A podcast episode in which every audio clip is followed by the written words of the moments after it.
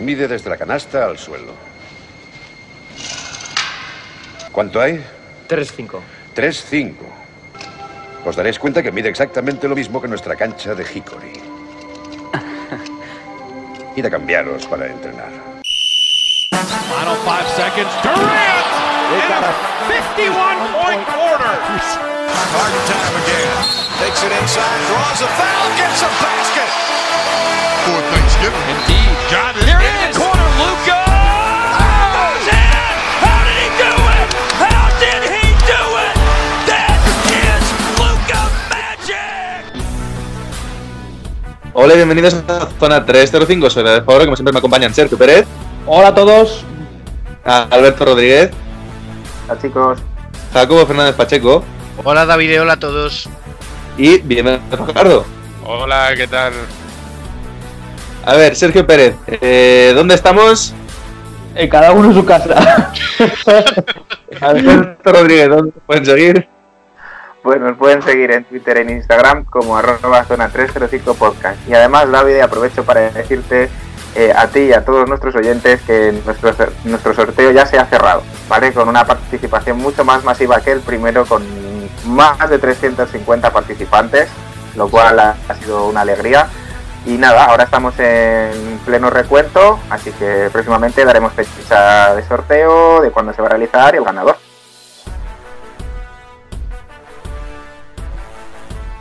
Y Jacobo Fernández Pacheco, ¿dónde nos puede escuchar? Pues nos pueden escuchar, como lo del directo sigue estando un poco complicado. Eh, nos pueden escuchar en Evox, en Anchor, en Spotify, en Apple Podcast, en Google Podcast, en Breaker, en Pocket Cast, en Overcast. ¿Cuántos cast tenemos? En Stitcher y en Radio Public y en todos estamos como Zona 305. Y eh, finalmente, Bimbe, ¿quieres añadir algo? Porque te han dejado sin nada que decir. Pues no, la verdad es que estoy muy bien aquí. Pues venga, empezamos. Quédate en casa.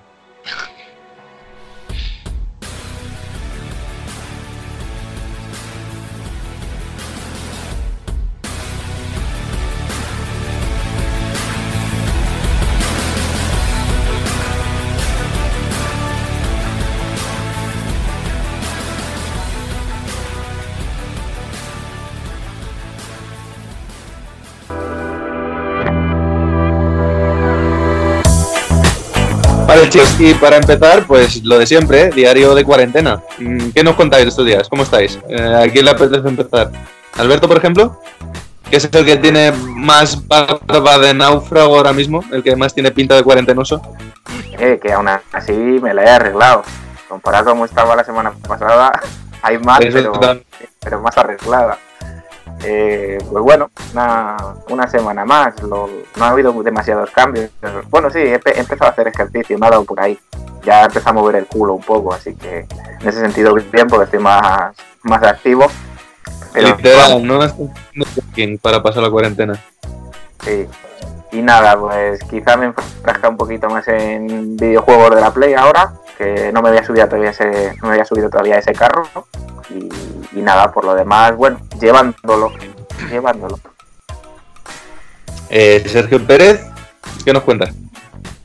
Bueno, yo a diferencia de Alberto he decidido no hacer ejercicio en ningún tipo de momento del día.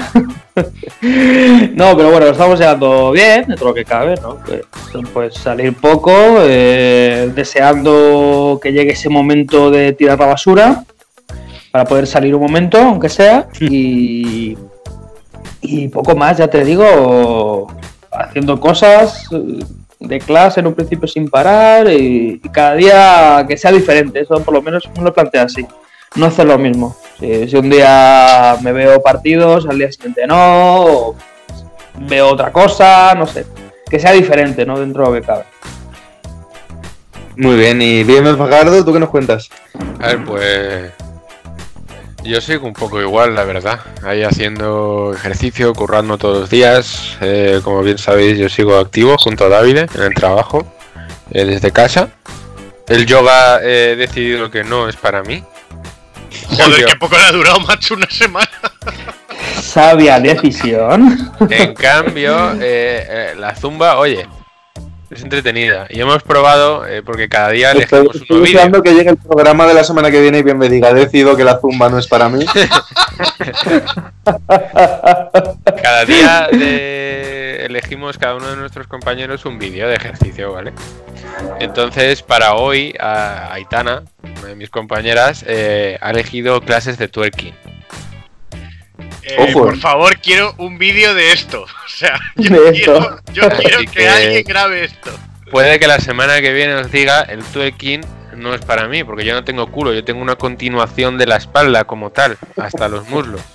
Entonces, claro, yo no sé qué twerking voy a hacer en realidad, ¿sabéis? No sé si tienes que esperar a la semana que viene para decir eso de que el twerking no es para ti, ¿eh? Al menos hay que dar dos clases, eso ya... Yo, yo creo que es peor si la semana que viene nos dice el twerking es mi vida. Eso es Chicos, he descubierto mi nueva pasión, se acabó Mi nueva vocación. zona twerk 05 con mi Fajardo. Y bueno, una buena noticia, que Pérez y yo hemos descubierto cómo ir preparando el torneo de 2K. Entonces, en las próximas semanas, lo más seguro, demos un anuncio sobre ello, empecemos a montar equipillos, hagamos convocatoria. Y bueno, os, os explicaremos el draft, porque como, como algunos de nuestros amigos que escucháis ese programa ya sabéis que preparamos unos drafts muy chulos para los torneos. Pues bueno, ya, ya os iremos explicando todo y al menos hemos descubierto cómo empezar a crearlo. Otra cosa es que la señal de internet sea buena. Eso ya. Hombre, estaría bastante bien encontrar gente para hacer un torneo grande. Pero bueno, eso ya tampoco nos calentemos hasta que no sepamos Podemos tirar haciendo un draft de tres días. Como tengamos a Sí. mucha gente. Tres noticias. 16 participantes para hacer unos playoffs. Como número uno, Michael Olowakandi. ya, ya están todos pillados. ¿Por qué nos cuentas? Pues poca cosa, tengo muchísimas ganas de, de ver a un montón de gente. Eh, se me está haciendo un poco cuesta arriba en ese sentido, en el sentido de que el, el problema de convivir con mi familia es el hecho en sí, convivir con mi familia. Entonces, entonces se me está haciendo un poquito cuesta arriba. He ordenado todas mis listas de Spotify mm, por orden cronológico de los álbumes. Esto ya... Yo creo que no puede ir a peor. Jacobo está diciendo que es el que peor lleva la cuarentena, ¿no? Es lo que Lo mejor de todo es que es el único que tiene perro.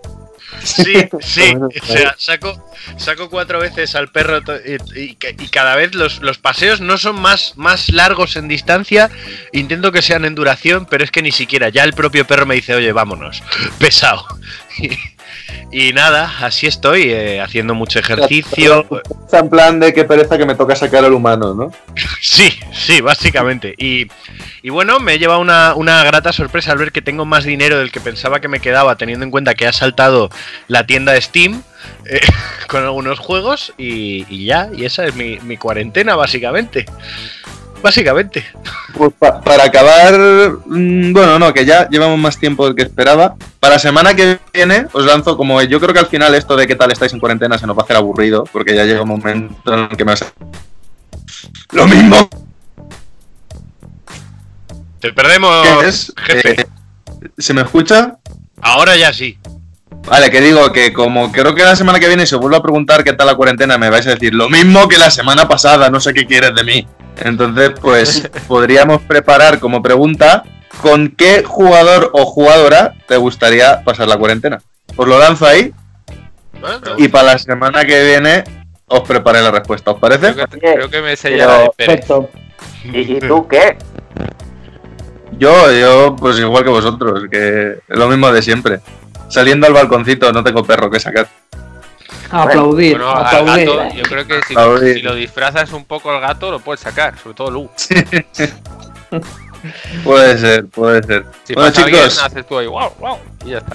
avanzamos a secciones. Vamos allá. Venga.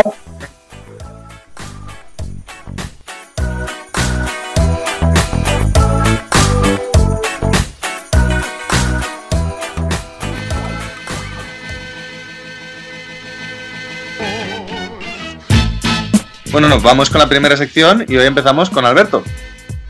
Sí, hoy os traigo una sección un poquito cafetera. Así que espero que estéis despiertos porque, porque se viene una de las de las secciones más eh, interesantes eh, en lo que podemos bucear dentro de lo que son las competiciones españolas, porque os traigo una sección hablando sobre Primera Nacional masculina y femenina. Ojo. Así que bueno, nos vamos a hacer varias preguntas a lo largo de, de esta sección, ¿vale? Las cuales voy a ir respondiendo yo. Y vamos a hablar primero de masculino y después de femenino. ¿Por qué? Porque en femenino es un poco más enrevesado que masculino, ¿vale? Entonces vamos primero con lo fácil. Lo fácil es decir que Primera Nacional es la quinta liga más importante a nivel nacional, que se dice pronto. O sea, es decir, podemos decir que ya es la línea que, va separando lo, amateur de lo profesional. Entonces ya estamos hablando de cosas importantes. En masculino, ¿cómo se organiza? Pues dependiendo de donde busquemos la información, estaremos eh, encontrando bloques o conferencias, y vamos un poco más a la, a la americanada, eh, bloques de eh, comunidades autónomas. Encon- nosotros encontramos cinco bloques. El bloque A, formado por Asturias, Cantabria, Galicia, Castilla-León, País Vasco, La Rioja y Navarra, es decir, vamos para el norte. Eh, el bloque B, organizado por Madrid, Castilla-La Mancha y Canarias. El bloque Sí, C, Las pobres Canarias, que aleatorio meterlas te- ahí. la han metido Como de- ahí, va, con En algún lado tenemos que meterlas. El bloque C, que se organiza con Aragón, Islas Baleares y Cataluña. El bloque D, con Ceuta, Melilla, Andalucía y Extremadura. Y el bloque E, con Murcia y Valencia. ¿Vale? Que más o menos, quitando el caso de Canarias, por cercanía, más o menos están bien organizadas. Sí, lo de Canarias imagino que tiene que ver con la cantidad de vuelos que puedan llegar a Madrid desde Canarias, que es el que mejor conectado está. O sea que también tiene su lógica. Correcto, tiene que ver con eso. No obstante, no obstante, eh, luego cuando entremos a femenino, en mi opinión, creo que está mejor organizado el mapa de femenino que el mapa de masculino. ¿Vale? Bueno, y dentro de todo esto, ¿cuántos equipos hay en la competición de nacional? Pues también depende un poco en qué bloque o en qué conferencia nos metamos, porque por ejemplo hay casos como el del País Vasco, La Rioja y Navarra, que ellos tres en conjunto forman su propia liga. Porque, cuidado, no estamos hablando de ligas, estamos hablando de bloques primero. ¿Vale? Dentro de esos bloques hay varias ligas de las que salen unas plazas para luego ascensos, finales y demás, ¿de acuerdo? Entonces, eh, sobre todo en esta sección me he cogido eh, el ejemplo de Madrid, que es lo que nos pilla más cerca, ¿vale? Pero también he querido resaltar combinaciones de ligas como la que acabo de mencionar. Y bueno, eh, en el caso de Madrid, actualmente son 24 equipos repartidos en dos grupos de 12, ¿vale? Pero a lo largo de toda la competición hay ligas que tienen a solo 7 equipos compitiendo y luego hay eh, espacio para 24, que son lo máximo que, nos hemos- que me he encontrado al buscar esta información, como es el caso de Madrid. Entonces, curioso que haya ese balance de, de algunos que son muy poquitos y otros que son muchos. Claro, porque esto lo organizan por comunidad autónoma o lo organiza la Federación Española. Eh, depende, ya te digo, o sea, hay comunidades autónomas que sí que tienen su propia liga, aunque estén dentro de un bloque, pero luego lo que mencionaba, el País Vasco, La Rioja y Navarra, son una misma liga entre ellas tres.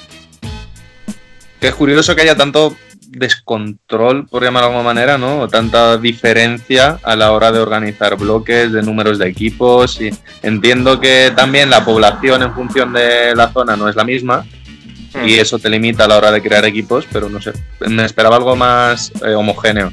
De, de hecho, o sea, si bajáramos un poquito más, que no es un tema en el que nos vamos a meter, pero si bajáramos un poquito más, hay comunidades que sí que tienen primera autonómica, segunda autonómica, tal, y hay comunidades que simplemente tienen autonómica. Ya. porque no hay suficientes equipos como para, como para hacer varias competiciones por debajo. Pero bueno, en este tipo de competición, que claro, ya estamos hablando de que es la quinta más importante, ¿quién asciende? Dato importante, ¿quién asciende? Bueno, pues volviendo a los bloques, en el primero, que os recuerdo es Asturias, Cantabria, Galicia, Castilla y León, País Vasco, La Rioja y Navarra. Castilla, León, Asturias y Cantabria solo asciende uno Anda. O sea, el ganador. Vaya.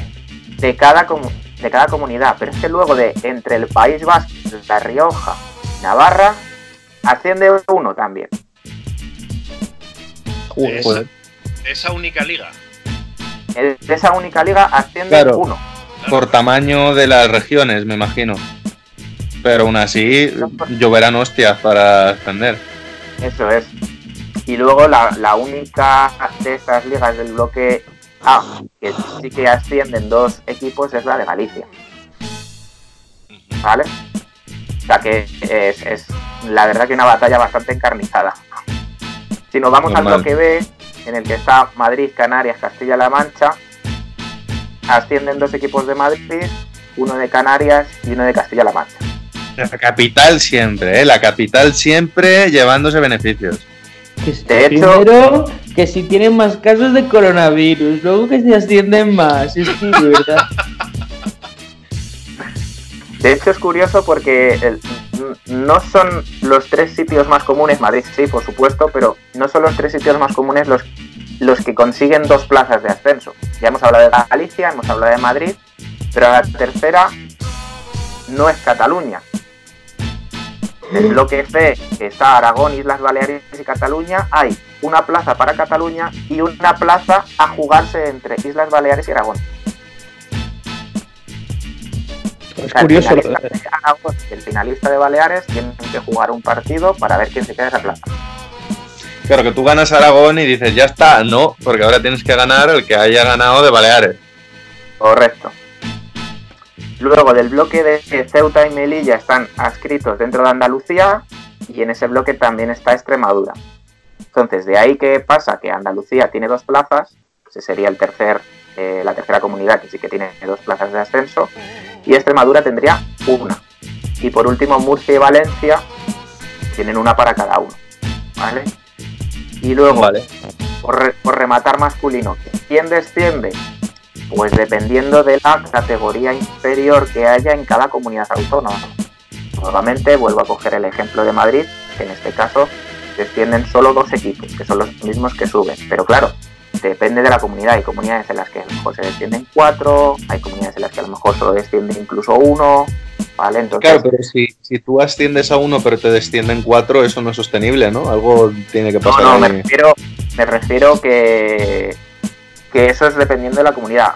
Es una buena pregunta porque hay un, hay un tema y es que el ascenso desde, desde Nacional es a Liga EVA.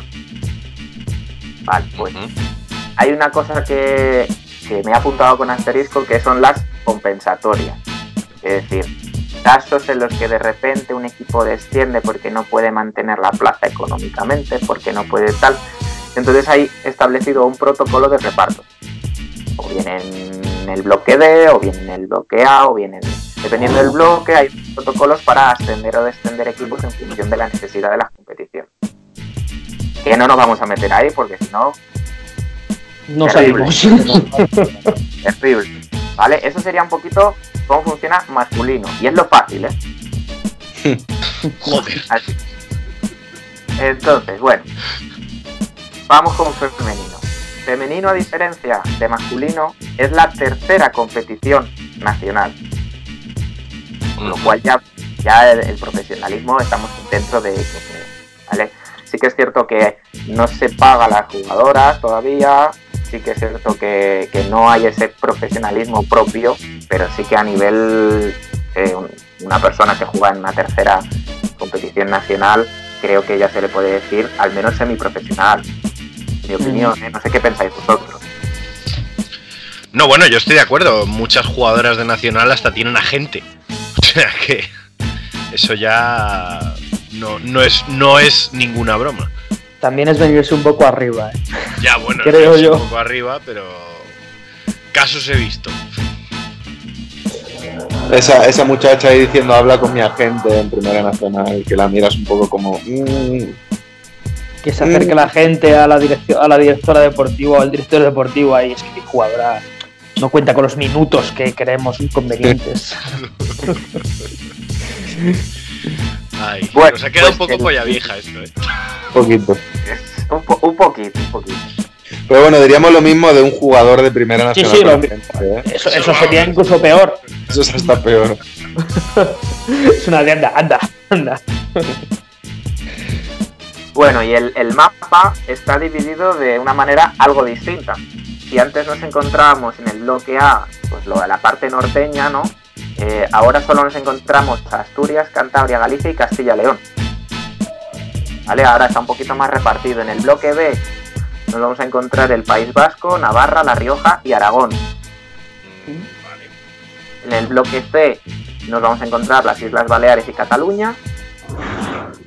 Vale. Bloque- en el bloque D nos vamos a encontrar, y atentos al bloque D, que eh, en este nos vamos a parar después, Castilla-La Mancha, Murcia, Extremadura, Valencia y Madrid. Vamos allá. ¡Hala! O sea, de punta a punta el centro de la península. Sí. Y luego, en el último bloque, Ceuta, Melilla, Andalucía y Canarias. Teníamos, yo antes os había mencionado que me parecía que estaba mejor repartido, pues por ejemplo en este caso Canarias, Andalucía, pues quieras que no te quitas algo de tiempo de vuelo.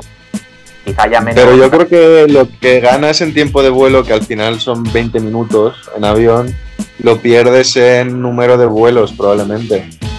Y en que si tú de Canarias tienes que volar, te puede tocar Málaga, te puede tocar Sevilla, te puede tocar eh, Almería. Entonces, claro, tiene, hay mucha más variación de aeropuertos, de movimiento y tal, que Madrid, Castilla-La Mancha, que al final, bueno, parece que queda todo más cerca. No sé, yo sí que creo que me quedo con el reparto de masculino. Entiendo también que el de femenino, aparte de esto, tiene que ver con cantidad de equipos, entonces tienes que No. Organizarlo de manera en que más o menos todas las ligas tengan un cierto número de equipos. Pero sí que creo que tiene más lógica porque se lo pueden permitir y porque hay más equipos el de, el de masculino. También un detalle que, voy soltando así detallitos porque tampoco vamos a profundizar en todo. Eh, las, las competiciones de Nacional tienen por obligación unos tramos de horas para poner los partidos, que suelen ser los sábados por las tardes, los domingos por las mañanas en una franja de tres horas y, o los domingos por las tardes en una franja de tres horas, con lo cual un hándicap importante a tener en cuenta si hay que coger vuelos, si hay que coger autobuses, si hay que coger trenes, ¿vale? Es una cosa complicada. Vale, igual que hemos dicho en masculino, ¿cuántos equipos compiten en cada competición? Volvemos a coger el ejemplo de Madrid. En Madrid tenemos 16 equipos. Y si recordáis, hemos dicho en masculino que había 24. Los 16 equipos están organizados en dos eh, grupos de 8, ¿vale? Pero igual, depende de la comunidad. Hay comunidades en las que a lo mejor los equipos, los, los grupos son de eh, son de 6, ¿vale? Y bueno, por ir a la parte más complicada y explicarlo más rápido, los ascensos. ¿Vale? Los ascensos. ¿Cuántos ascienden? Del bloque A y del bloque B ascienden dos de cada uno. ¿Vale? Pero se tienen que enfrentar los dos que ascienden de cada para dos plazas. Es decir, después de ganar un bloque, solo dos de esos dos bloques, que son cuatro, cogen, cogen plaza. O sea, pa- pasan dos de un bloque y dos del otro, y, y si luego en esa Final Four ganan los dos segundos, pues ganan los dos segundos, ¿no? Eh, Exactamente. Luego del bloque C, que son las Islas Canarias y Cataluña, pasan dos. Ojo, pero cuidado, dicho pasan dos. No quiere decir que ganen la plaza todavía. ¿Vale? Luego de Castilla-La Mancha, Extremadura, Murcia, Valencia y Madrid pasan dos. Pero ¿cómo pasan dos? A ver, ¿cómo pasan dos? Eso yo creo que te lo conté ayer a ti, Jacobo. Sí, y no me Ah. quedo muy claro. Bueno, hay una segunda fase en la que se clasifican directamente el primero de Madrid y el primero de Valencia o Murcia.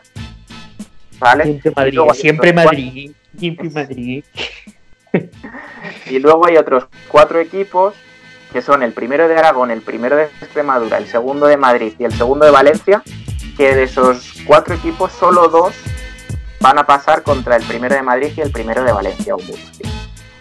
Sí, la, la cara de Pérez es, es un poema. Me encanta. Ah, Es que ese, ¿sabes qué es lo que me suena fuera de lugar en todo eso? El o Murcia. O sea, como si O Murcia.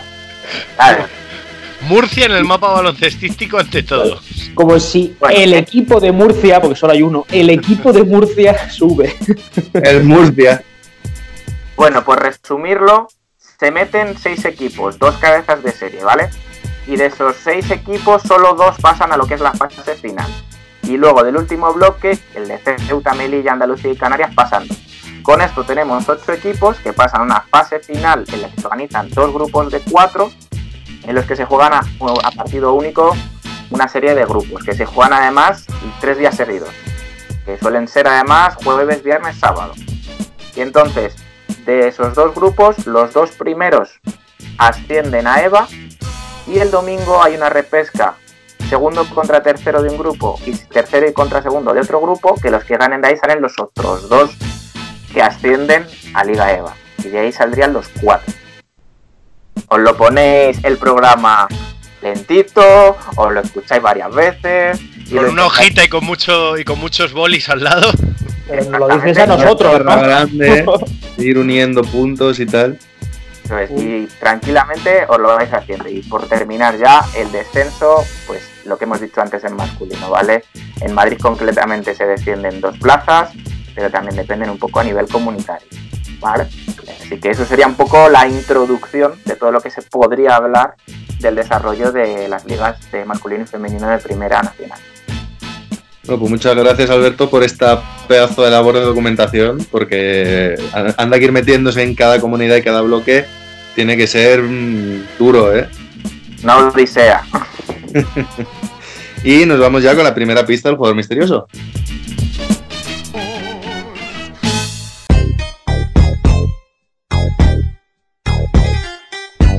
Misterioso que como hoy todos tenéis trabajo, traigo yo. Eh, hoy es muy facilito. Vamos un poco las pistas. Esta es un poquito larga y yo creo que solo con esta pista ya casi que vais a saber quién es. Pero bueno, calma, no lo digáis todavía y lo vamos viendo a lo largo del programa.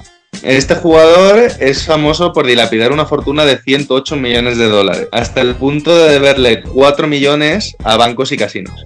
Y os preguntaréis, ¿cómo dilapidas una fortuna de 108 millones de dólares? Entre lo que tienes y lo que debes. Pues, entre otras cosas, manteniendo en nómina a más de 70 familiares y conocidos, teniendo una flota de coches de lujo y una mansión en Chicago con 10 cuartos de baño. A causa de todo esto, en 2009, la liga 2009-2010, si no recuerdo mal, que me ha faltado apuntar ese dato, pero estoy casi seguro, este jugador acabó jugando en la liga de Puerto Rico en los Guaynabo Mets por 20 mil dólares al mes. Yo creo que ya sé quién es. Es facilito, ¿eh? Es facilito. Yo, Yo creo lo que lo podéis sacar. Yo Yo lo tengo entre dos. Yo lo tengo más o menos claro.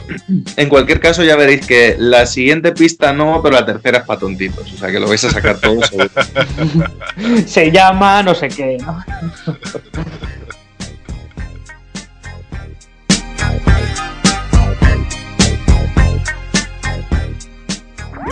Síguenos en redes. Estamos en Twitter e Instagram como arroba zona 305 podcast. Zona 305. Únete al equipo.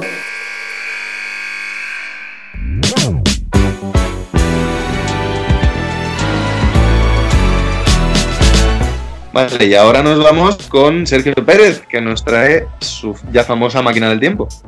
Sí, y hoy vamos a aprovechar que no tenemos ligas abiertas, más o menos, hasta Turquía hace poco, los, los locos de Turquía, para, para hablar de, de ligas cerradas en este caso. Mm, Pero nos centramos en una que es NBA, porque es que la cantidad de información es tal que es que nos da para los dos lockouts.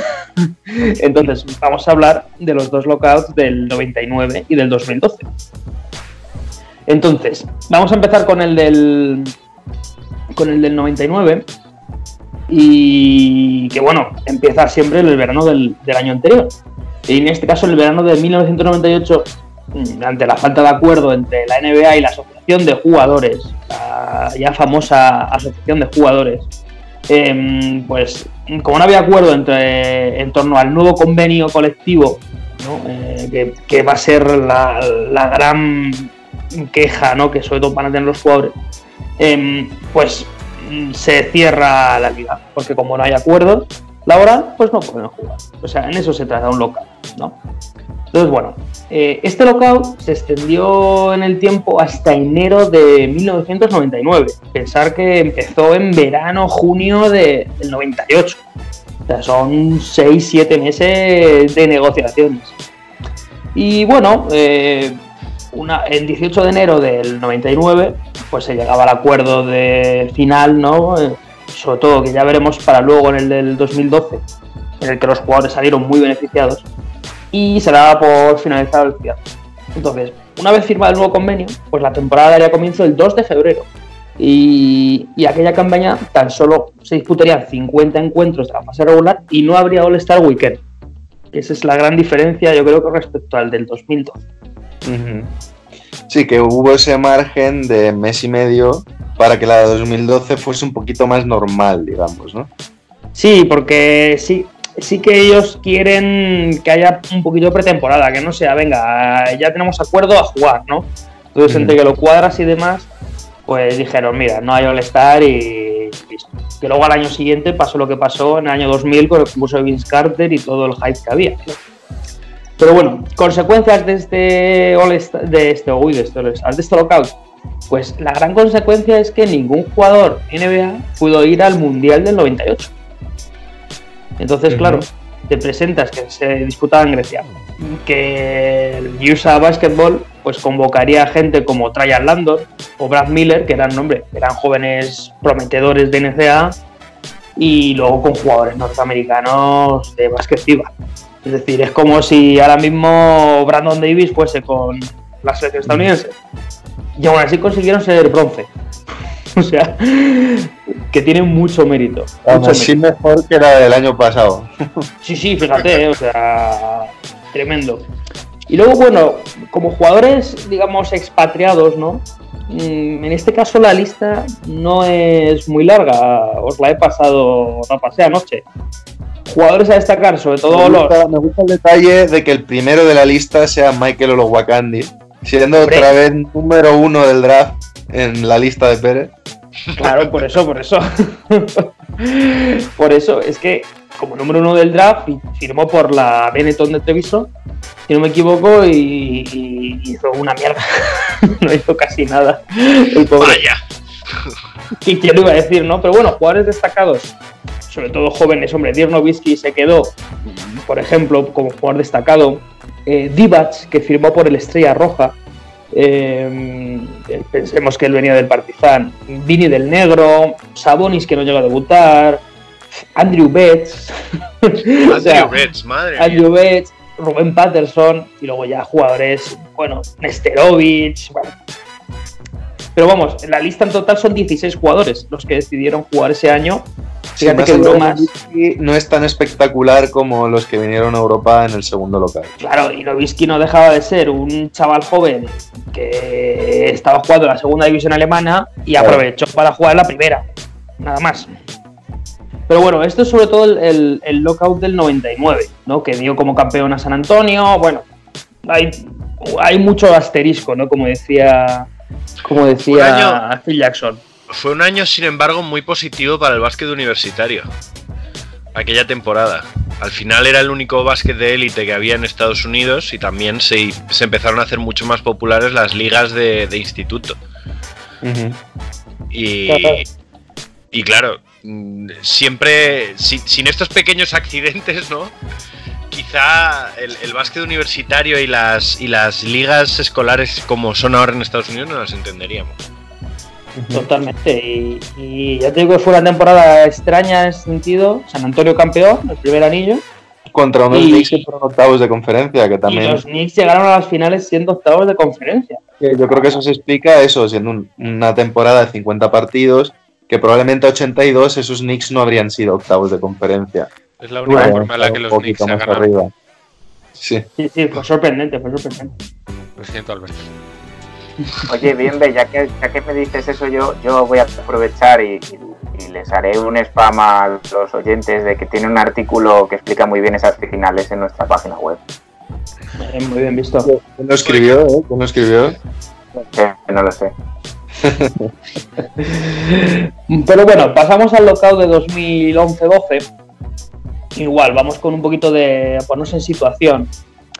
Y es que, fija- fijaos, el acuerdo que hemos hablado del lockout del 99, pues todavía seguía vigente en verano del 2011. O sea, son 12 años que es bastante raro, ¿no? Y claro, ¿cuál era el problema? Que los equipos en mercados pequeños, pues estaban perdiendo dinero. Vamos, 22 equipos de los 30 de la temporada anterior perdieron dinero debido a las condiciones establecidas por el convenio anterior. Es que eh, equipos como, claro, Charlotte, mercados pequeños, Memphis, no podían competir con Los Ángeles o Nueva York. Entonces, los propietarios, fijaos, querían bajar el sueldo de los jugadores del 57% al 40%. Hablamos de ganancias totales. O sea, de las ganancias totales, los jugadores en el 99 consiguieron quedarse con el 57% y los propietarios querían bajarlo en este caso al 40%. Una bajada espectacular. Además de endurecer el límite salarial. Querían ir radicales, ¿no?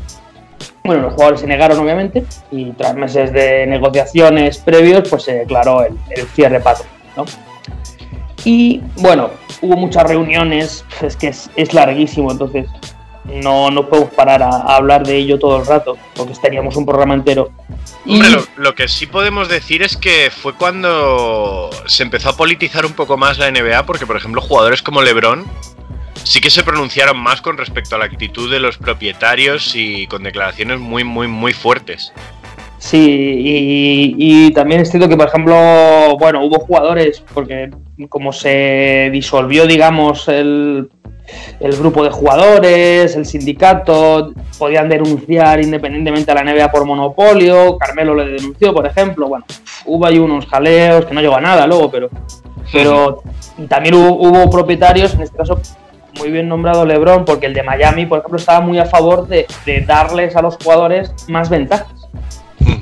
O sea que, que hubo ahí mucho lío por parte de cada, de cada parte de- de- de- del cierre, ¿no? Pero bueno, el 8 de diciembre de 2011 se llega al acuerdo definitivo, temporada que empezó el 25 de diciembre, como todos recordamos, día de Navidad, un- una temporada a 62 partidos, si no me equivoco, 66. 66, perdón, y que fíjate, respecto a la temporada de 50 hay mucha diferencia. Y, eh, no, y no se suprimió el All-Star en este caso. Entonces, bueno, pues es un detalle importante. En Sí, te 2012 normaliza mucho la temporada. sí, sí. Porque entre que tienes All-Star, juegas el día de Navidad, que además fue el primer día, lo cual es como el día gordo de todas las temporadas, de los partidos fuertes y tal, como que la temporada recuerdas casi completa. Te parece que no te perdiste nada así muy gordo realmente. Sí, Mientras, además es que octubre y noviembre suelen ser los meses más flojos. claro, y que yo creo que nadie se acuerda de que el primer anillo de LeBron fue en temporada de lockout, mientras que todo el mundo se acuerda de que el primer anillo de los Spurs fue en la temporada del lockout. Fue diferente, fue diferente. O sea, las negociaciones fueron seguramente mucho más mm, batallosas en ese sentido, pero, pero sí que no se recuerda, como bien decís, eso, ¿no? O sea, no, no hay tanto asterisco. Sí, de hecho de que hubiese un precedente creo que facilitó que fuesen más duras las negociaciones, pero porque también las iban preparando de mucho antes. Porque la Sí. primera vez que pasó les pilló como esto no va a pasar, no se va a paralizar la liga. Y de repente, hostia, no, es que no tenemos liga. Aquí en Sí. cambio ya se iba amenazando, si os acordáis de la época, llevaban uno o dos años diciendo que era fácil que esa temporada hubiese un lockout porque llevaban negociando mucho tiempo y no se llegaba a un acuerdo y que todo parecía indicar a que iba a haber un cierre patronal que iba a durar X. Sí, y es que justo el año anterior también lo hubo en la NFL. Entonces lo- los jugadores cogieron al mismo abogado que los jugadores de, de NFL. Entonces también eso hizo que fuera un poquito más ligero, pero más duro, ¿no? A la vez. Pero bueno, cosas de, de este convenio. Eh, los jugadores recibirían, en este caso, un 51,2% de las ganancias anuales y se bajaría al 49% los años posteriores. Recordemos, 57 en el anterior convenio. ¿eh? O sea, la bajada es tremenda. Tremenda. Eso sí, el límite salarial no se tocó. Se siguió en 58 millones. Que para hoy en día 58 millones pues no es nada, pero bueno. Y luego también se modificó un poco la, la, Derrick Rose Rule, para que no lo sepa, que es que cuando un jugador todavía está en su contrato rookie y es tan bueno que es capaz como Derrick Rose de ganar el MVP o de llegar a, ser All-Star varias veces y demás, pues puede firmar un nuevo contrato acorde a, sus prestaciones. ¿no? En este caso la modificación mm, decía que eh, el jugador en concreto podía acaparar el 30% del total del presupuesto de- del equipo, ¿no? de nóminas. Anteriormente era el 25%. Es un pequeño cambio que lo propició Derrick Rose ese año. Pero bueno, vamos con los jugadores expatriados, que aquí ya nos deben de sonar algunos. ¿Os acordáis vosotros de alguno que viniese sobre todo a Europa? Sí, yo me acuerdo de Ibaka. Ibaka vino al Madrid y estábamos todos dando palmas. Causó sensación, además. Eh, también Kevin Serafin Vino y, y jugó bastante bien en España. Y, y así que yo recuerde. eh, ¿No fue cuando volvió Nocioni? Sí, también volvió con los Chonis, sí, señor. También, eh, me suena que Tony Parker estuvo en Francia, puede ser. Efectivamente, en el, en el Asbel que ahora es el presidente. Y así que no. Para el de Rudy Fernández, por ejemplo, también. Claro, Es verdad, Sí. correcto. Rudy volvió. Y luego así jugadores importantes. Mm, Por ejemplo, Barbosa volvió a, Brasil, Batum también llegó a Francia con Boris Dio, Galinari, Dani Green, Ilyasova, Kirilenko y Kristic, que Kirilenko se quedó, eh, y si no me equivoco, Kristic también toda la temporada. Kenyon Martin, por ejemplo, fue a China a jugar. Em, Brian Scalabrini. El gran Brian Scalabrini vino a la Benetton de Treviso. White Mamba. O sea que cuidado con ese fichajito. Jared Smith se fue a China. Sasa Buyasis, que yo sí me acuerdo que mm, fue al EFES y sí que hizo una buena tempo. O sea, el rato que estuvo lo hizo bien el tío. Y el que nos dejamos es Deron Williams, que fichó por el Besiktas. Mm, Es verdad. Correcto, sí, sí. Claro, ¿qué pasa? Que, que ya era Tonelete Williams. Pues ya empezaba a ser Tonelete Correcto. Williams y, y- y ya no era lo que era. Pero bueno, la lista ¡buah! Va desde David Anderson, Caspi, hay un montón de jugadores, ¿no? Eh, Kyle El Singh, viaje a China de J.R. Smith. el primero, eso es lo que hemos dicho. Thiago Splitter, que firmó, por ejemplo, por Valencia. Bueno, os he pasado, hay una lista que si queréis ya subiremos, pero. pero Madre mía. in- inter- la estáis viendo, ¿no? In- Interminable. Interminable. Pero bueno, eso es básicamente los dos cierres patronales lo que dieron, ¿no? Mm, dos temporadas con asterisco, en el que no hubo NBA, pero eso sí, el resto de ligas, pues siguieron, siguieron, siguieron y sirvieron para que grandes jugadores eh, vinieran sobre todo a Europa. Pues, a ver, por desgracia no nos sirve de ejemplo para ver qué va a pasar con este cierre. Pero bueno, esperemos que acabe igual con una temporada que acabe sin ningún tipo de problema y que todo pueda volver a la normalidad. Y muchas gracias Pérez, lo mismo por esta labor de documentación tan extensa y pesada y por hacerla más amena para el oyente que no tenga que andar ahí buscando todo esto por su cuenta.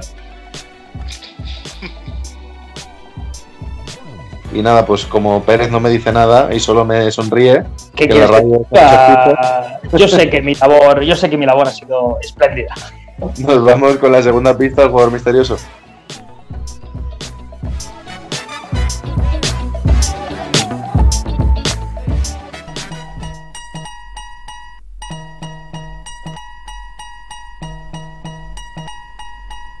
Jugador misterioso que en cierta ocasión, eh, bueno, antes que nada, era conocido por lanzar bastante bastantes triples y en cierta ocasión le preguntaron a qué se debía este aspecto de su juego. A lo que él, ni corto ni perezoso, respondió porque no hay canastas de cuatro puntos. Eh, me acabo de imaginar si es el que yo creo con una cerveza en la mano. Ay, no, yo, yo ya sé quién es. Este- Yo, Ya creo, sé quién yo- es, ¿no? yo creo que también, sí, sí. sí. Es que este era un sinvergüenza. Bueno, lo sigue siendo el cabrón. Bueno, seguramente. sí. Ay.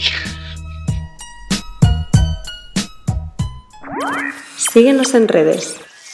Estamos en Twitter e Instagram como arroba zona 305 podcast. Zona 305. Únete al equipo.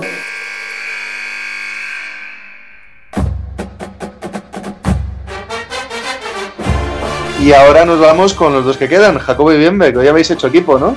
Sí, últimamente nos estamos acostumbrando mucho y. Jacobien B. Jacobien B. Jacobi, ¿no? Eh, menos bromitas, eh. Joder. Me gusta más que- Jacobi. Te Yo dije me que no era quedo- buena idea. Bien Yo me bobo, quedo con Bobo. Me gusta bien bien bobo, Bien bien bobo, me bobo, deja a mí muy mal.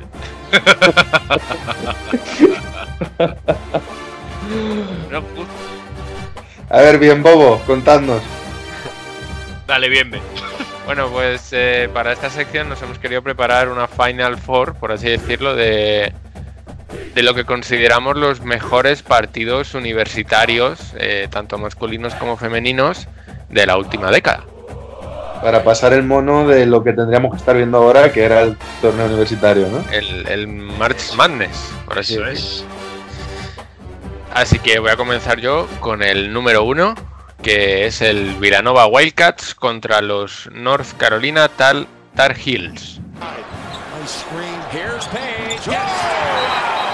They are tough with the inbounds pass. Hit and follow by the guard. The little guy able to get the puppies organized. Turn to Page. Quick timeout by the Tar Heels. Pues considerado como uno de los mejores partidos eh, de la NCA, incluso la mejor final, eh, se jugó en 2016 y los Wildcats ganaron con un triple sobre la bocina de Chris Jenkins, ¿vale? dando un resultado de 77 a 74 para los Wildcats. Un, partidazo eh, de principio a final y es que encima, cuatro segundos antes de este triple, North Carolina empató el partido con un tiro pues, igual de espectacular, vamos, que, que el estadio se venía arriba y, y dejó, vamos, una sensación sin igual. Alguna de las curiosidades de este partido que me, ha- que me han parecido muy, pues eso, muy llamativas es que había seis jugadores que luego han sido NBAs en Villanova. Estos son Jalen Branson, que Pérez le conocerá muy bien, Correcto. Ryan Archidiácono, que era el base titular del equipo y que ahora está jugando en los Bulls. Eh, Dante Di Vincenzo, que ahora está siendo un jugador de bastante importancia en los Bucks. Eh, Mikael Bridges, de, de los Hornets. Josh Hart, que ahora está en los Pelicans. Y Daniel Ochefu, que no tenía ni puta idea de quién era hasta que lo he buscado. Es un tío El Que- estuvo en Washington, que no fue una selección muy alta del draft y que ahora está jugando en Japón. Y bueno, en North Carolina solo había un jugador NBA que es Justin Jackson, así que empiezo a entender por qué perdieron. ¿vale? Pero bueno, qué ataque más gratuito a los pobres Tar Heels. Eh. Bueno, qué decir, eh, los Tar Heels precisamente iniciaron un partido muy bueno, llevaban bastante ventaja en la primera mitad del partido, porque como sabéis son, se juegan dos mitades en la NCAA, y iban muy cómodos, pero los de Villanova dijeron, "Ch, eh, un segundo, empezaron a defender, a apretar el culo y metían unos tiros, sobre todo Chris Jenkins hizo un partidazo espectacular.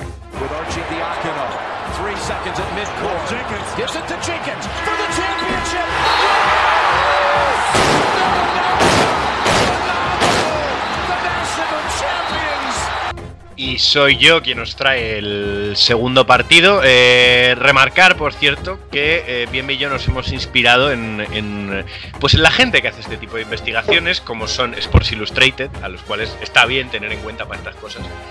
Y el número 2 que os, que os traíamos de este especial Final Four eh, ni siquiera es un partido del March Madness. De hecho, este partido se jugó el 4 de enero de 2016 y enfrentaba a los Jayhawks de Kansas contra los Sooners de Oklahoma. Bad pass. Here comes Selden. He's got Walker. He's going to drive with a jam. Now they'll lift it. Right in his face. Buddy Hield I fires got a three ball. 29. He's better than that. And Selden answers at the other end. Game on. Eh, era un partido de temporada regular. eh, cosa rara era que el número 1 y el número 2 de los rankings de la nación se vieran las caras, que es algo que ya en la propia competición como tal ha pasado solo 40 veces y solo 22 en temporada regular en toda la historia de la, de la NCAA. Pero ¿por qué se veían las caras tan pronto? Bueno, pues porque ambos equipos pertenecen a la Big 12, que es la conferencia más fuerte de la NCAA, ¿vale? Es un partido en el que hubo triple prórroga. Eh, con un jugador que hizo mm, 46 puntos en 54 minutos. ¿Sabéis de qué jugador estoy hablando? Sí, porque A lo ver. estoy viendo en el no lo había sabido. Se trata de Buddy Hill. Buddy Hill jugaba en los Oklahoma Sooners por aquel entonces, ya era un fenómeno de la nación porque metía, bueno, básicamente se tiraba hasta las zapatillas y resulta que las metía. Hizo un 7 de 15 en triples. Pero su contraparte en el partido fue eh, Perry Ellis, que consiguió 27 puntos, 15 rebotes y fue nombrado MVP de- del partido. Pero aún así, eh, quien se llevó todos los laureles de este partido, a- aun habiendo perdido, fue eh, Buddy Hill, que claro, había tenido una actuación como pocas, se recordaban en, baloncesto universitario, y tanto el propio Ellis como la afición local decidieron ovacionarle. Un partido que desde un punto de vista eh, quizá táctico no es el más rico que, que se pueda ver, pero la verdad es que es una fiesta del triple ese, ese partido y, y un poquito resumen de lo que es de lo que es ahora el, el baloncesto en, en la NBA, en el mundo y de cómo al final es desde más abajo cómo estas cosas se contagian a los, a los profesionales. Es que ese partido de, de Buddy Hill es que le llevó a ser número 3, 5 del draft. Cinco creo recordar. 5, ¿no? Sí. Es que ese partido fue cuando ya la gente hablaba incluso de número uno para él. Y, hombre, no es malo Hill, pero casi que le ha servido para hacer carrera en NBA. Ese partido, ¿eh? O sea, Sí, le- luego, luego se atragantó un poco en, en el March Madness, pero Claro. Pero es que ese partido fue, le, le puso arriba del draft, básicamente. Luego, es cierto que no es mal jugador, obviamente, y es un gran tirador, ¿no? Pero. Pero. Es que ese partido, yo recuerdo haber oído hablar de él y, y- y hablar de este chico de Bahamas y decir, joder, qué bueno va a ser, número uno, y luego, pues. Eso, se dice- eso habla mucho también de que eh, endiosamos mucho los servicios de scouting de los equipos y muchas veces con que hagas un partido bueno, de repente dicen, hostia. Estamos Sí, hablando no, de sé- Sacramento. Sí, no, pero quiero decir, pensad también en el caso de Villombo, que Villombo hace un partido bueno en el, la selección esta de todo el mundo que se hace de Sí, jugadores el Nike en edad universitaria, eso es, y, y por hacer 12 tapones en ese partido, lo seleccionan en la lotería cuando Villombo es un jugador, sí, que muy voluntarioso y con un físico tal, pero que no está como para que lo selecciones tan arriba, y fue por un único partido. Lo seleccionó Charlotte, ¿no? Sí, Ya está. ¿Hay algo que añadir? Pues lo dicho, aunque Buddy Hill sí que es verdad que se atragantó un poco cuando llegó el March Madness, luego este partido le dio una visibilidad a nivel nacional e internacional, pues que luego, como ha dicho Pérez, marcaría su, su futura carrera en la, en la NBA. Y continúo yo con uno de los duelos, y más bien una de las actuaciones en el, Mar- en el March Madness más bonitas que se recuerdan en 2010, ¿vale? que fue cuando se enfrentaron los, eh, los Blue Devils de Duke contra los Bulldogs de Butler. Butler has to make a perimeter shot, Jim, or some type of field goal. They missed the last six. Yeah, they can't get it done all the way if they don't make a bucket. Un partido súper igualado que se decidió al final para el equipo de Duke por 59 a 61 tras este enfrentamiento contra Butler, un equipo eh, quinto de su grupo, ¿vale? Que no destacaba por ser un, gran equipo, pero que se convirtió con, con todas las de su labor en la, en la cenicienta del torneo, ¿vale? Fue la primera final que jugaron en, su historia como equipo y recordamos de, de Butler que el entrenador era Brad Stevens, eh, un jovencísimo entrenador que luego años más, unos años más tarde se mudó a la NBA y curiosamente llegó a coincidir con el capitán del equipo de Butler que era Gordon Hayward. It's Hayward pulling it down, getting around Zubat. At midcourt, launches the shot. Oh, it almost went in! Almost went in, and Duke is the king of the dance, 2010. Yo la habéis puesto tercero, para mí este es el mejor partido de básquet universitario que recuerdo. Eh, Ya no tanto por nivel de juego, que sí que fue un partido un poquito mm, eh, rácano en cuanto a anotación, sino a nivel emocional de David Sí. contra Goliath, ese triple que tira Gordon Hayward sobre la bocina desde el centro del campo que rebota en el taro, en el tablero y tal, y acaba no entrando. Mm, Es espectacular y de hecho, como bien recuerda Alberto por línea interna, que no ha querido interrumpir, ya hemos hablado de este partido en, en el programa, en una Sí, especie sí. de Pérez de Navidad. A ver, eh, que esté tercero no implica que sea mejor o peor, ¿vale? O sea, Antes, tercero que como- hemos hecho un orden, el primero como de que era el primero de que el primero que traemos, este Ah, es el vale, tercero vale. que traemos, ¿vale? O sea, para mí también sigue siendo el mejor en cuanto a, a- a emoción, aunque el primero que he traído también, oye, eh, la tensión estaba ahí muy, muy palpitante, pero la, la historia bonita está aquí, ¿no? Con los Sí, porque es que os Butler. acordáis de Butler, que el, ¿cómo se llamaba el pivot este que tenían? Que parecía un contable puesto a pivot, que tenía cuerpo escombro. Matt Howard. Matt, Matt Howard. Howard. Y, y el tío haciéndose unos partidos de cogerse 12-13 rebotes y El base, el base titular era Selvin Mack. Selvin Mack Selvin también. Mack, sí, sí. Y aquí se enfrentaron. jugó, jugó concretamente seis temporadas como profesional en Europa. Y luego se retiró, pero el tío ha tenido una de las mejores carreras de high school y universitarias que, que se recuerdan. ¿eh? El tío ha sido la American, ha sido, bueno, bueno, ha ganado prácticamente de todo. A mí me molaba. Bueno, y la estrella de, de este partido fue sin duda Kyle Singler, que también fue elegido el, el mejor jugador del torneo. Y os recordamos que en, este equipo de Duke, eh, Howard se enfrentó a los, herma- a los hermanos Plumlee, a Miles y a Mason. ¿Vale? Pero que el partido que, que realizaron fue bastante paupérrimo. Bueno, vamos, casi tanto como su carrera en la NBA. Y vamos ya con el último partido. Pero este un poquito diferente. Este es de chicas. De chicas, porque no todo en el baloncesto somos los tíos. Esto hay que recordarlo. Eh, quizás hemos hablado de dos partidos que fueron eh, emocionantísimos. eh, hace, hace muy poquito, en, en 2018, el 30 de marzo. Es que se enfrentaban en Final Four femenina. los Notre Dame Iris contra las Yukon Huskies. Por poneros en un poquito de antecedentes, eh, como hemos dicho en las semifinales, ¿vale? Los Huskies eh, llevaban dominando el torneo de la NCAA femenina desde 2009 hasta 2016. Habían ganado 6 de 8 de los 8 títulos que se habían disputado en esas temporadas, eh, incluyendo un forpit, es decir, repitieron cuatro veces entre 2013 y 2016. En la Final Four del año previo, eh, Mississippi State había tumbado a Yukon eh, en un partido un poquito agónico y, por decirlo de alguna forma, flojo de, la- de los Huskies. Eh, pero eh, se enfrentaban a una universidad que estaba liderada por Arike Ogu- Ogumbowale, ojo, ojo, Jessica Sepper y Jackie Young. Esta que ahora, ahora mismo juega en la WNBA, anotó en el partido 32 puntos. Y prácticamente lo tenían todo controladísimo porque ganaban de 5 a falta de 20 segundos, algo que podemos suponer que pff, un par de faltas bien hechas, aguantas la posesión, todo controlado. Pues no. Los Huskies remontaron hasta forzar la prórroga!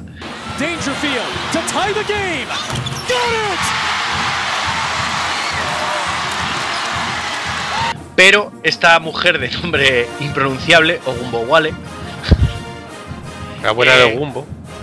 logró un buzzer beater de- desde la cabecera que, que pr- prácticamente la metió en los libros de historia de la, de la NCAA, eh, porque con ese buzzer beater pasaron a la final. Y es que dos días después, esta misma jugadora metió un triple cayéndose sobre la bocina para ganar a Mississippi State, que había sido el verdugo el año previo de mm, la Universidad de Connecticut. Great.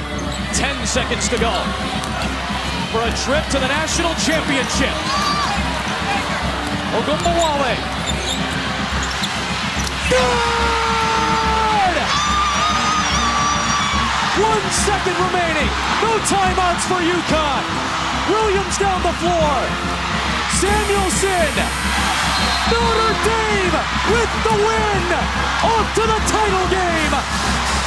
y así Notre Dame se alzó con el, con el título. Un partido que, que, de nuevo, el nivel no es el, el más alto en cuanto a anotación, pero sí que es verdad que, que- que- que la- que las sensaciones cuando, cuando lo ves a día de hoy es, es de una tensión, el, el ambiente, la charanga, hay. No, no.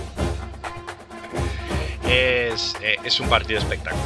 Y, y al final, eh, mucho más rico el, el baloncesto de NCAA femenino, también porque es un baloncesto en el que hay muchas más jugadoras veteranas, en el sentido de jugar más a juniors y a seniors, y, y eso siempre resulta más enriquecedor. Una, una cosa, eh, con- has hablado de los cuatro años de Connecticut ganadora, era con Brianna Stewart, ¿no? Correcto, con Brianna. Stewart.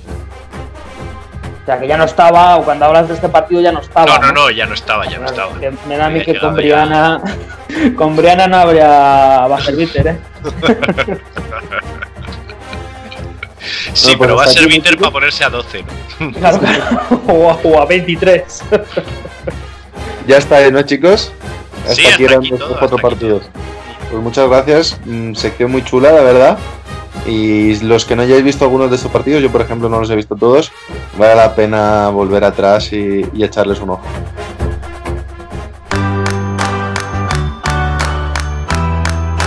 Y por fin llega la última pista al jugador misterioso. Esta ya os he dicho, con esta creo que la vais a saber todos. Y es que el gran Andrés Montes lo rebautizó como Soldado Universal. Así que cuando queráis, los que lo sepáis, Yo, yo lo sé, ya lo he dicho, yo lo sé. Yo lo sé. ¿alguien más se quiere atrever? Yo creo que también, vamos a ver, no sé. A ver, Bienve está muy callado. Bienve no tiene ni idea. Yo te- a ver. Lo de Andrés Montes, incluso en vez de ayudarme, me ha descolocado. Pero en serio, ¿en serio no lo sabes bien, ves? Si es ¿Quién creías famoso. que era hasta ahora? Bien, bien. Eh, J.R. Smith. Dios No. mío.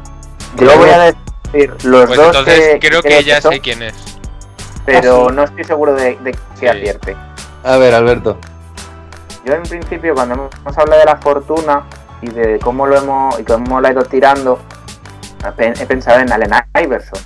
Pero claro, sí que es cierto que luego había un tema de un fondo asegurado para él, de, de cierto dinero, con lo cual no, no tiene sentido que se arruine.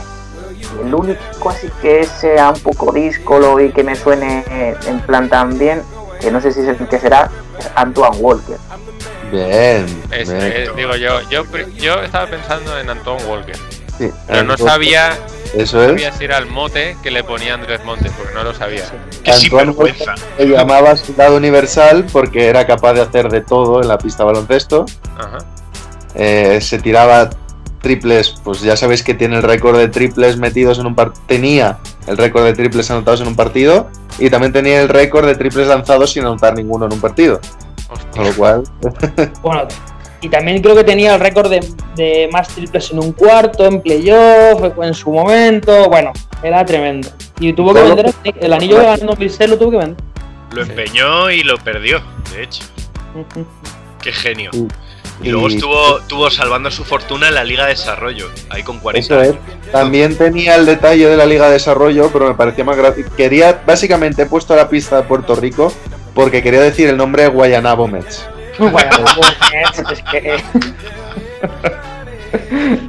Porque podía haber puesto Liga de Desarrollo, pero leí Guayanabo Mets y dije, esto lo tengo que decir en el programa. estoy de acuerdo. Y bueno, chicos, nos vamos con el top y el flop.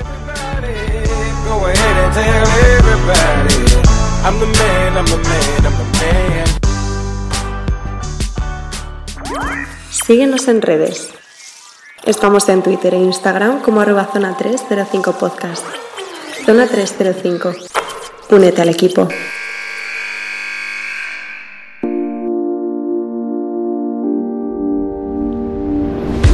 Lo mejor y lo peor de la semana. Hoy, ¿quién quiere empezar? Uy. Venga, me lanzo yo. Hoy animado. A ver, eh, top. Diría. Es que diría que se ve la luz al final del camino, pero es que de momento no. Bueno, pues ya Es empezamos. que luego se Oye, me- Oye, esto sol. El top, no, el top yo diría que es que esta semana ha sido la primera en la que hemos empezado a, a prepararnos todo lo que queríamos para el programa, nos hemos organizado mejor, hemos empezado a preparar secciones un poco más de old school, ¿no? De- del inicio de lo que era el programa. Y luego que tenemos muchas cosas más pensadas para el futuro y seguimos animados respecto a ello. ¿Vale? Es, es un top que a Pérez no le va a gustar una puta mierda. En. Pero es que no, no puedo decir nada de ligas ni de jugadores porque ya, ya lo he usado todo. O sea, ya he usado la, la, la benemérita de, de Rudy Gobert, ya he usado los guay que somos, así que la semana que viene puede que use que me gusta hacer twerking en casa. Vale. Y el flop, pues la situación actual en Estados Unidos en general, ¿vale? Se les ha ido de las manos muchísimo, ya lo sabíamos, lo intuíamos, y esto va a provocar que posiblemente la NBA empiece muchísimo más tarde de lo que esperábamos. ¿Vale? Ha superado enseguida el número de casos a nivel mundial. Y bueno, se, le- se les va a ir bastante de las manos. Y no sé, me da, me da un poco de miedo porque, porque hace peligrar a la liga de la, de la NBA, la NCAA, todo lo que incluye, implique el deporte en Estados Unidos. Y bueno, ese sería mi flop, la situación actual allí, que es paupérrima. Eh, Pérez, por ejemplo. Bueno, en mi- Bienve. Bueno, es que mm, podríamos estar aquí horas increpando. ¿Cómo le gusta a él? Mi top es que ha llovido. no, mi top, mira, me hago gus- a raíz de tu jugador misterioso, David, mi top Ujú. es Kemba Walker. ¿Por qué? Porque dice, a ver, me apellido Walker y voy a los Celtics. Por lo cual voy a ponerme el número 8 como Antoine. Para que la Así gente la- pueda reciclar camisetas, ¿no? Claro, claro, así, así ya la gente se olvida de él. Y cuando ve a alguien con Walker el 8 dirá, ah, mira, la de Kemba. Luego le resultará raro que la camiseta sea de Adidas y no de. Eso da igual, pero. Yo tengo la camiseta desde antes que llegara. Claro. Y como Antoine no ha dicho nada, porque estaba tirado en una acera, pues. Mejor. Estaba Y- diciendo, bien, van a seguir comprando mis camisetas, lo necesito. yo, yo me llevo una parte de esto, ¿no? y luego mi flop, como lo deja un poco caer antes con Turquía, ¿no? Que hasta hace una semana pues seguían jugando, que era inexplicable. Y bueno, están ahí un lío del tema de, de, mm, de dejar a los jugadores irse a sus países y demás. Bueno, ya sabemos cómo son este tipo de ligas y de y de gubernamentos y tal, que bueno, la verdad que no, no están un poco a la cola en Europa en el tema baloncestístico a la hora de gestión, ¿eh? pero bueno, ya se ha solucionado por lo menos. Alberto, Pues traía un top, pero van a ser dos, gracias a Pérez, ya que estamos enganchando unos con otros. Y me parece muy top la imagen que ha aparecido en mi cabeza de, de gente entrando a una store en, en Boston y toda llena de, de ochos con el, con el nombre Walker puesto y que una persona sea capaz a lo mejor de llegar y preguntar, ¿esta camiseta de qué Walker es? en, en serio, hemos llegado al punto de el top es algo que me acabo de imaginar ahora mismo. Tal cual. No, pero no estaría guapo que entrara Antoine Walker en plan en la tienda, ¿eh? Mira, no se han olvidado de mí, joder. Te refieres con la botella de la licorería en la mano, ¿no? O sea, No, todavía tengo cabida en esta liga.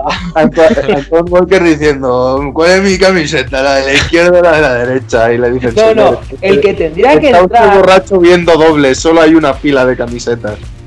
El que tendría que entrar es Sneak Stauskas preguntando por la camiseta de Alton Walker. pero sigue jugando. Bueno, y, y mi otro top, el, el original, eh, hoy lo quería dedicar, eh, pues me vais a perdonar, pero se lo voy a dar a, a mi pareja, que hoy es su cumpleaños. Hombre, oh, El día de, gra- el día de Oh. grabación. Felicidades. Y yo le quiero mandar felicidades y si queréis hacer lo mismo, pues os animo. ¡Felicidades! Y, y- que compra muchos más. Joder. Y aprovechando eh, que hoy hemos hablado tanto en March Madness como en Nacional de Femenino, mi flop eh, esta semana va un poco por ahí porque, bueno, como ya os he contado, estoy teniendo algunas videoconferencias con otros entrenadores y tal. Eh, aprovechando el parón, pues oye, eh, compartir experiencias nunca viene mal. Me parece flop eh, que haya equipos eh, que se basen en el femenino que tengan grandes equipos de femenino, pero que luego resulte que la cantera de femenino no está muy bien cuidada. Me, ha chocado bastante, o sea, es algo que no, no llego a comprender. no tanto por la calidad de los equipos, que eso al final puede ser un componente generacional o puede ver con otro tipo de cosas, sino a nivel de motivación de, de cómo quizá a esas canteranas las tienes con o sin aspiraciones dentro de un club que se supone que tiene esas posibilidades por arriba.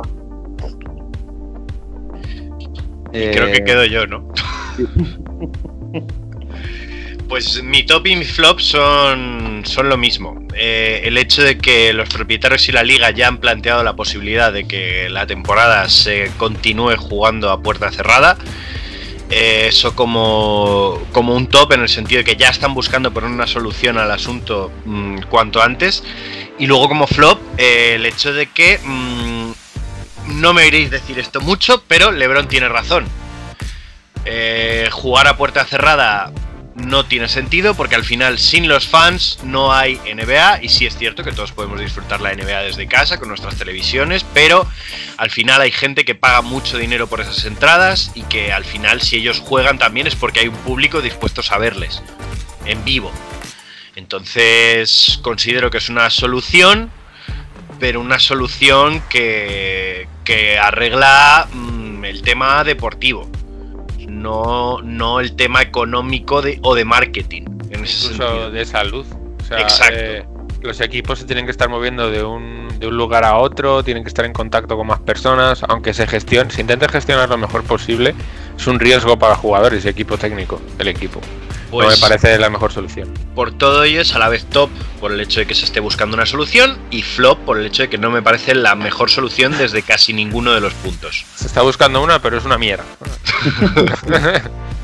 Bueno, yo Básico. por rápidamente, eh, mi top, Carmelo Anthony, porque esta noche hablando con Dwayne Wade, no sé si en un podcast o un programa de radio, Wade le ha recordado que em, Darko Milicic fue elegido delante de él en el draft y la respuesta de Carmelo Anthony ha sido ¿quién? y mi flop, eh, Darko Milicic, porque nunca se le pueden dar suficientes flops a Darko Milicic. y para acabar, Jacobo, eh, ¿con qué nos despedimos hoy?